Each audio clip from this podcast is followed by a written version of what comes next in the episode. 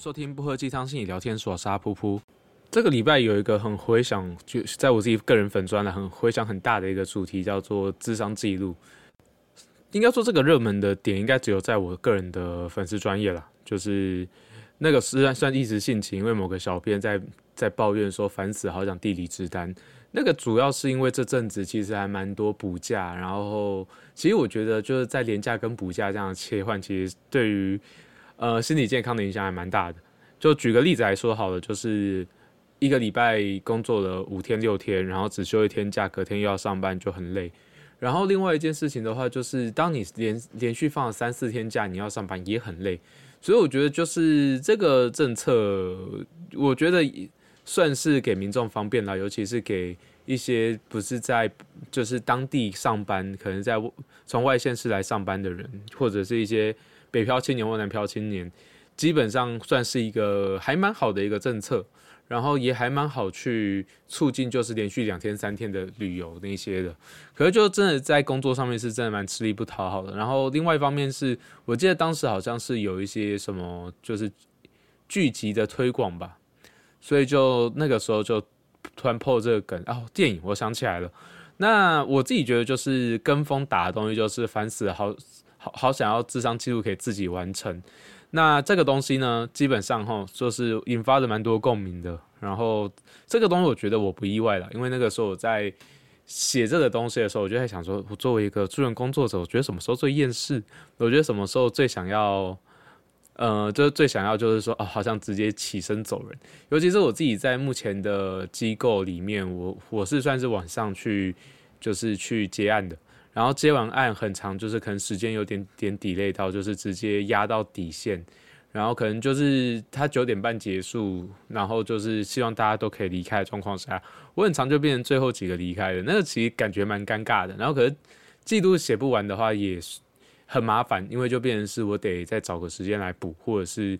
就或或者是就是欠在那边其实不太对。其实就一直来都有一些都市传说啦，就是可能有些人到现在欠着年前没有的年前的记录没有写。那记录这个东西，我觉得算是基本的基本，而且甚至是呃，我觉得它是最基本的伦理道德的体现。就举个例子来讲好了，就是我自己在实习阶段的时候就有听过有呃前辈或者是往后一届的学弟们，我自己是我自己的。写记录原则就是今日事今日毕了，我很少记录会拖到隔天或拖过这一周。真的很忙的话，我可能会拖一个礼拜。那一个礼拜之内，我一定会写。那这件事情的话，其实就还蛮明显的，因为我们的记忆是有限的，就是这些东西呢，就是我们会随着时间越长，我们记忆会越容易受到我们的生活的一些琐事所影响。就就算没有生活琐事好了，我们的记忆会越来越淡。所以尽快去写，尽快去记录当下的感受是重要的。呃，除非呃你跟我一样，呃不对，我其实也只有一点点，就是你是有那种就是场景记忆或情节记忆的能力很强，你可以就是闭上眼睛回想一下，哦，那个个案就直接坐在我面前，那个来谈者就直接坐在我面前，然后我可以很巨细靡遗的记录下那天所有发生的事情、谈的话。好，这很明显在画画胡乱。我相信有些人能做到了，可是就是你。你又很何何尝能保证说我在当下回想的东西没有受到我个人的一些情绪经验所影响？然后我所记的东西可能并不是百分之百真实的，它可能混杂了我一些个人的情绪或个人的一些解读。那这个东西的话，就是尽快写，越快写完越好。就是它也算是一个，我自己在最近在写的时候，就有一种它有点像是一个跟呃那次智商做一个就是界限，就是。当我把这个记录写完之后，我跟来谈者谈的内容就停留在那个空间里面，然后那些故事、那些经验，可能有一部分我会带走，可是它主要就是它在这边结束，就告一个段落。那所有疗效或者是所有帮忙的事情，它都会有一定程度的界限。这个东西不是只有发生在个别智商的空间里面而已，它同时也发生在就是我们自己。就助人者自己本身的，呃，就是怎么去构想这件事情，或者怎么去调试这件事情。如果说我们不断的去想这件事情，或者我们不断的去，呃，就是让这就是让，就活在过去，就是活在那个智商空间里面。其实我们也很难真的去想到一些什么好的 idea，或者是在那个当下去做些什么事情，是让个案能够就是成长，或者是让我们能够帮忙得到个案。所以智商记录本身，它也算是我们帮自己设的一个界限。我们也要避免，就是就觉得助人者是这样子啊，我们是在那个当下，我们是。就是用爱再去做这份工作。可是，如果说我们无时无刻都在爱一个人，无时无刻都在努力的去证明这件事情的话，其实说真的，就算是在现实生活中，这件事情就足以够让人喘不过气来了。更何况是在智商关系里面，我们其实，在心理上本来就是要设定一个界限。所以，记录本身对我来讲呢，我不知道对其他人来讲是什么，可是它本身也是一个我们把界限停留在这里，然后我们就告一个段落。那这件事情之所以会那么累人，除了就是可能，尤其是以我的状况来讲啦，就是我是在可能早白天已经连续处理了还蛮多的工作，然后甚至是跟蛮多个案会谈完，然后晚上再接可能两岸。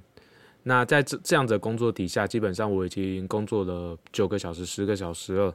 当然中间我是是一定会让自己休息啊，我觉得不会有任何人可以像机器一样持续的工工作十个小时。可是这在那个时间点，我需要去用最后一份力气。其实，在谈话是还蛮费力的一件事情。最近在交流，发现就也不是发现啦，其实早就知道，每个人在智商里面在运作的方式其实是不太一样的。有些人可能就是还蛮情绪同在的。然后我自己个人的话，我是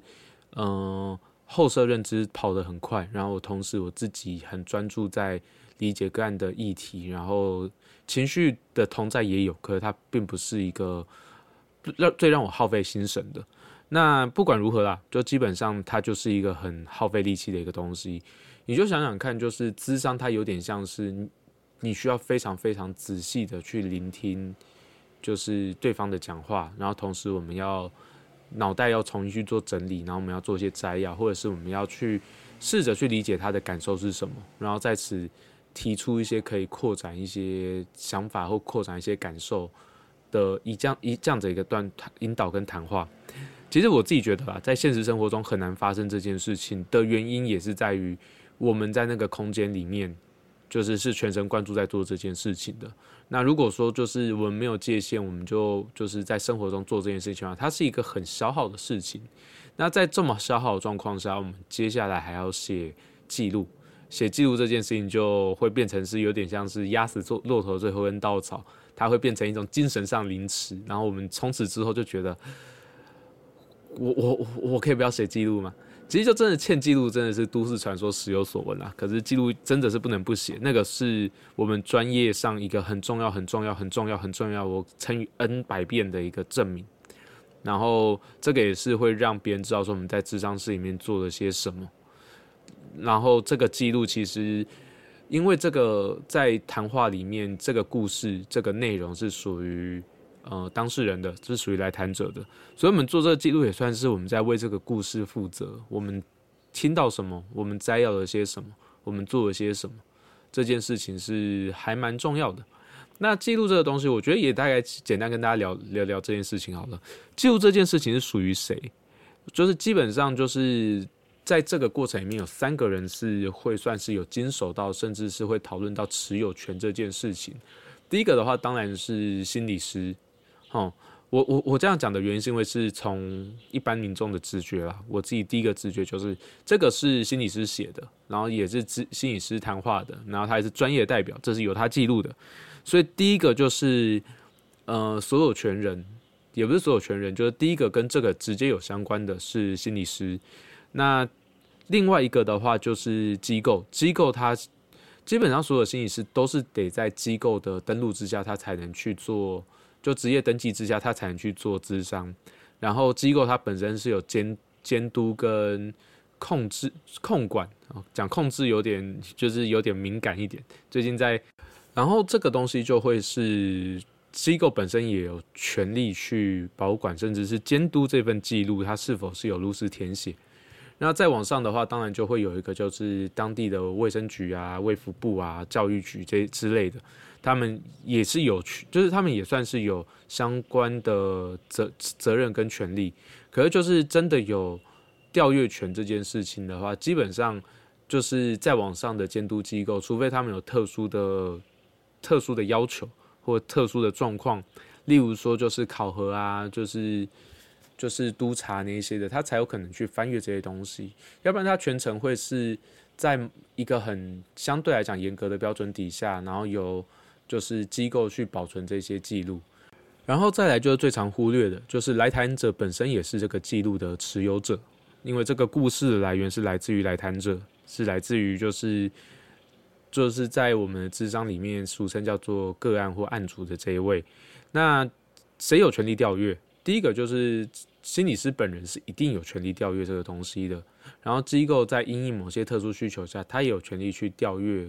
跟去呃去检核这相关的内容。然后另外一个就是，嗯，个个案当事人他其实也有权利去翻阅这个记录，到底记录了些什么。那所以这个东西呢，我们再去就是再去写这个的时候，我自己，我自己也会去考量一下，就是可能有一天会有人看到这份记录，然后就是这个这这个记录看到的人，第一个他可能是当事人，或者是相关的。呃，全责全责人员，可是他其实他是有权责去阅览这一份，可是他无权责知道，他不见得有权责知道，就是智商是发生什么事情。所以我们在训练上面的时候，会发展成一个状态，就是，呃，如果说我们是圈内人，或者是我们是就是在会谈当下的那个人，我们会知道说那个内容它代表的意思是什么，这些符号这些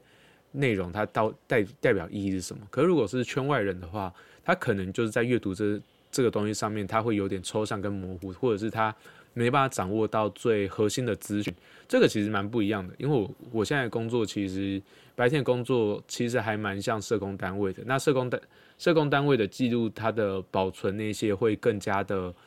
就是会相对来讲是更加具有系统性一点。可是它之所以有系统性的原因，不是只有因为保密而已，还有另外一块就是。它是要方便，就是如果有些危机事件的时候，去怎么交换资讯这件事情，所以它会记录的东西会更加 specific 一点，就包含人人事实地物啊，然后事件呐，然后或者是就是评估方向也不太一样，所以就是我我其实还蛮常在这两个模式里面切换的，一个是就是社工的话会记录的很尽可能具具体，然后也可以避免就是流变成流水账，然后心理师的话就是他要。记录事情，可是这些事情可能不要那么的具体，或者是可以让别人直接推断说这个人是谁，所以就是会变得有点微妙。那条线其实就是就是两两个记录要踩的线不太一样。那记录这件事情呢，就是还有另外一个东西，就是它的内容到底记了些什么？它基本上会分分成就是四个部分了。这个算是。我自己在受训的时候，我觉得相对来讲我蛮完，就是相对来讲我是觉得比较完整，所以我之后就这样子去记。然后这个记录其实跟就是一些医疗记录，它写的方式也一样，它就是就是 SOAP，就是肥皂这样子。第一个的话是客观 S，然后 O 的话是主观。这个客观的话就是我们从就是我们从就是来谈者那边所得知到的一些讯息，那。就是这个算是我们所听到的，他所陈述的，我们在记录这件事情，他描述了些什么，我们在讨讨论跟谈话里面的走向是什么，这是客观的，就我客观所看到的东西。另外一个是主观的，是他可能没有表达，或者是我们自己观察到那个现象，那个关系是怎么互动的，就是或者是那个就是来谈者他可能他的情绪的变化是什么，或者他行为出现了些什么。就是就是我们观察到的事情。那第第三个的话就是评估 （assessment）。那这个东西的话就会是看每个人所记录的东西，就是每个人的学派不太一样，所记录的东西或方法就不太就会不太一样。那 assessment 这一块的话，基本上就会是围绕在理论架构，或者是我们在那个当下所得知到的一些资讯。我们怎么去观察，或者是我们怎么去判断说接下来我们要做的事情是什么，或者是嗯，案主他的来谈的主诉和我们自己所评估到的议题，或者是评估到的困扰是什么？那这个东西其实就是会蛮多东西可以讨论的。我觉得在这里面 S 跟 O 这个东西再去讨论这件事情的时候，其实它会留一个，就是我们有没有把我们的就是罩子放亮，然后把自己的就是大脑清空，然后用把把自己的心打开来去观察这些就是在智商室里面发生的事情，然后我们有办法去分分辨说哪些东西是嗯，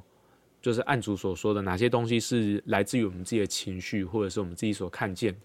那这个东西的话，其实说起来很像是很神秘。这就我听到东西，当然是对方说的。其实这件事情并不见得哦。我觉得最近很常一直去提到一个东西，叫曼达曼达拉效应。我们人的记忆或我们人的就是观点，很容易受到一些，呃，就是受到一些我们自己个人的情绪、个人的经验所影响。所以我们的解读跟我们的看法，其实是会受到一些扭曲的。就是。这这也是为什么我自己会很习惯把后设认知打开来，因为其实我自己会还蛮希望，甚至是我自己觉得，甚至是有一些就是强迫的一个状况，就是我会很需要知道我现在讲这些话，我的意图是什么。那如果说我把这个东西关掉的话，其实我就是在跟对方谈话，我那个谈话就有点像聊天。然后当我把它打开的时候，我会知道我这样的表达是为了什么，我会知道在这个时间点。我是基于专业，还是说基于我个人要做这件事情？那如果说我在会谈里面，很多时候都是基于我个人的话，那当然会是有一些智商上的问题。那这件事情的话，他会回到一个东西，就是我要不要去揭露说，好像我在跟他谈话的时候，我很常会是以我自己个人的情感跟个人的感受。我自己个人可能已经有些反移情的状况了，那这一块的话，当然就会是需要反思一下，然后去看要不要跟来谈者去讨论。基本上会是摊牌去讨论这件事情，会是比较普遍的状况那甚至是我觉得，就是心理师本来就是需要时时刻刻去留意这些事情。所以这一 part 主要在考讨论的，或者在考考验的，就是心理师自己个人的觉察、跟反思、跟观察的能力。那这一块的话，其实就是平常去练习啊。其实有时候就是我们先让自己的心静下来。在我的房间里面，有一盆就是迷迭香。那基本上我还蛮常静静的看着那盆迷迭香，然后去想我现在正在做些什么，然后它正在做些什么，然后或者是看着这个东西，我静静的去把它画下来，有点像在做静物素描一样。我觉得那个东西是我们需要够平静，我们才有办法去做这些事情。那这就是平常练习，还有我们自己本身需要提醒我们自己，我们自己需要去知道我们正在透过什么去跟个案谈话跟互动，它的内容是什么，或者它的形式跟架构或界限是什么。那 assessment 这一块好玩的地方就是，我其实还蛮常闪过一个念头，其实就是评估这个东西。如果说没有做好，或甚至做得好，可能也是，它会有点像是受过专业训练下的偏见。我们其实怎么去判断一个东西是重要的，或者是我们怎么去判断一个东西是困扰还是它是一个优势？其实很多时候就会是，呃，来自于我们的所学，或者是来自于我们的背景。那如果说以智商来讲的话，就是我们的专业训练的，就是产物。那这一块的话，当然就是我觉得一个好的心理师，他会时时去跟个案核对，说：“诶，你的困扰是什么？你的焦虑的点是什么？那我现在想的东西是这个，我的诠释是这个，是是符合你的吗？还是他好像有点偏掉了？甚至是，嗯，就是这这中间有点南辕北辙。然后这件事情会是需要时时刻刻去核对的。那这件事情的话，基本上就是。我们到底是用什么样的视框，用什么样的视角去看来谈者他目前所遭遇到的困境？然后这个困境一定会有一些成因嘛？啊，这个成因可能有非常非常千千千奇百怪、各式各样的解读。就举例来讲好了，就大雄考试考零分，主要原因到底是什么？是因为他真的不够聪明，还是？他就是前一天没读书，还是那天风太大把他考试卷吹走了，还是那一天就是小夫跟胖虎在旁边就是敲锣打鼓，他没办法专心写，有各式各样的原因。那心理师基本上就会从他自己的理论去摘要出可能的原因是什么，然后他会是在每一次的会谈里面慢慢去做修正微调，去跟个案核对，然后在这个评估之下做了些什么。然后去试试看，就是来谈者是不是有因为这样子的评估、这样子的讨论而有一些转变。那这块的话，基本上就会是一个还蛮重要的。当我们有评估的时候，我们才会有下一个东西。再就是 plan，就是计划，或者是有人写作处遇，它就是一个翻译的差异而已。那这个东西的话，就它会分成两块了。一个就是我们当下我们所做的事情，我们计划正在做的事情有哪些，像是我们要去呃同理他的情绪，然后或者是。有一个替代性的，就是接被接纳，然后被爱的经验，或者是我们希望在这个过程中去鼓励他有哪些行为，减少哪些行为，然后或者是我们最后最核心的目标是我们要怎么样去降低他的困扰。那我觉得有些学派就是他会在。计划这一块会写的还蛮多，而且是还蛮具体的。就举例来讲的话，我自己个人的话，可能会是写就是针对他的哪些信念，我要去做一些挑战，去松动哪些信念，然后进而去降低这些各式各样刺激造成他困扰的原因，然后慢慢的去接受接纳这些呃让他觉得不顺遂或不开心的事情，然后进而还有去扩大他自己本身对于这些挫折的耐受度。然后这些东西会支持，最后会回到一个东西，就支持他的一些行为上的转变或不同。那这个东西其实就会是我自己在写的时候的方式。然后再再来的话，其实有蛮多学派，他其实是会从鼓励案主去做觉察这件事情，去发掘他过去的早年经验，这些早年经验这些故事到底是怎么被串在一起的。这个东西就有可能写在他的计划里面。所以其实每一个人或每个心理师在去。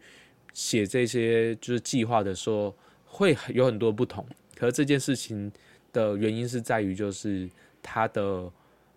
评估是什么？那这个东西其实就一环扣一环啦。你有你客观的观察，你才会去讨论到你主观看到了些什么。他的在描述这些事情的时候，他今天的情绪是什么？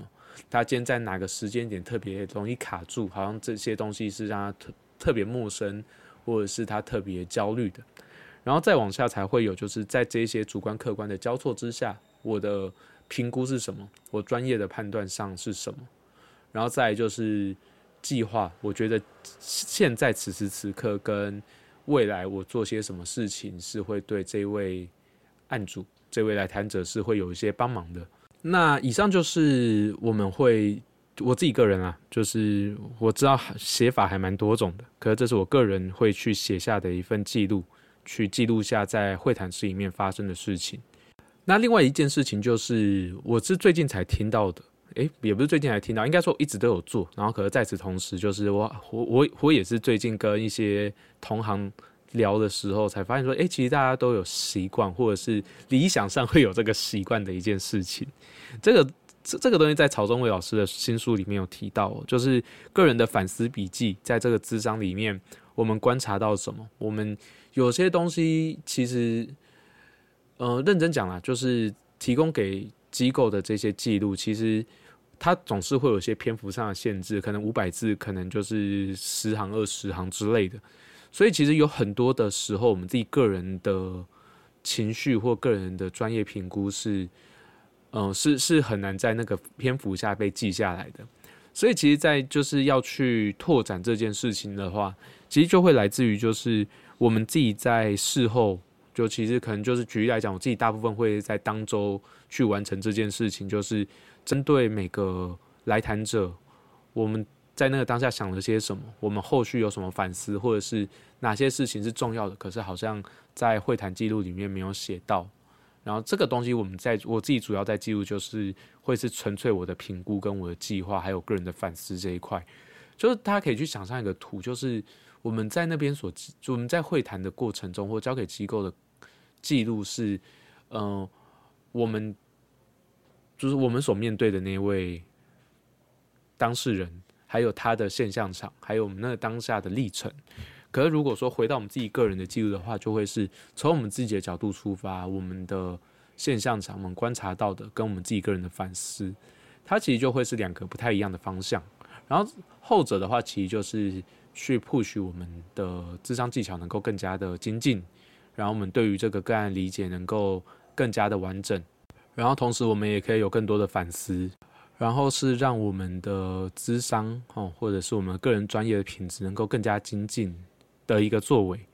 让我这个记录的话，我觉得就还蛮，我觉得其实可以简单讲一下啦，就是我会用 basic ID 再去记这个东西，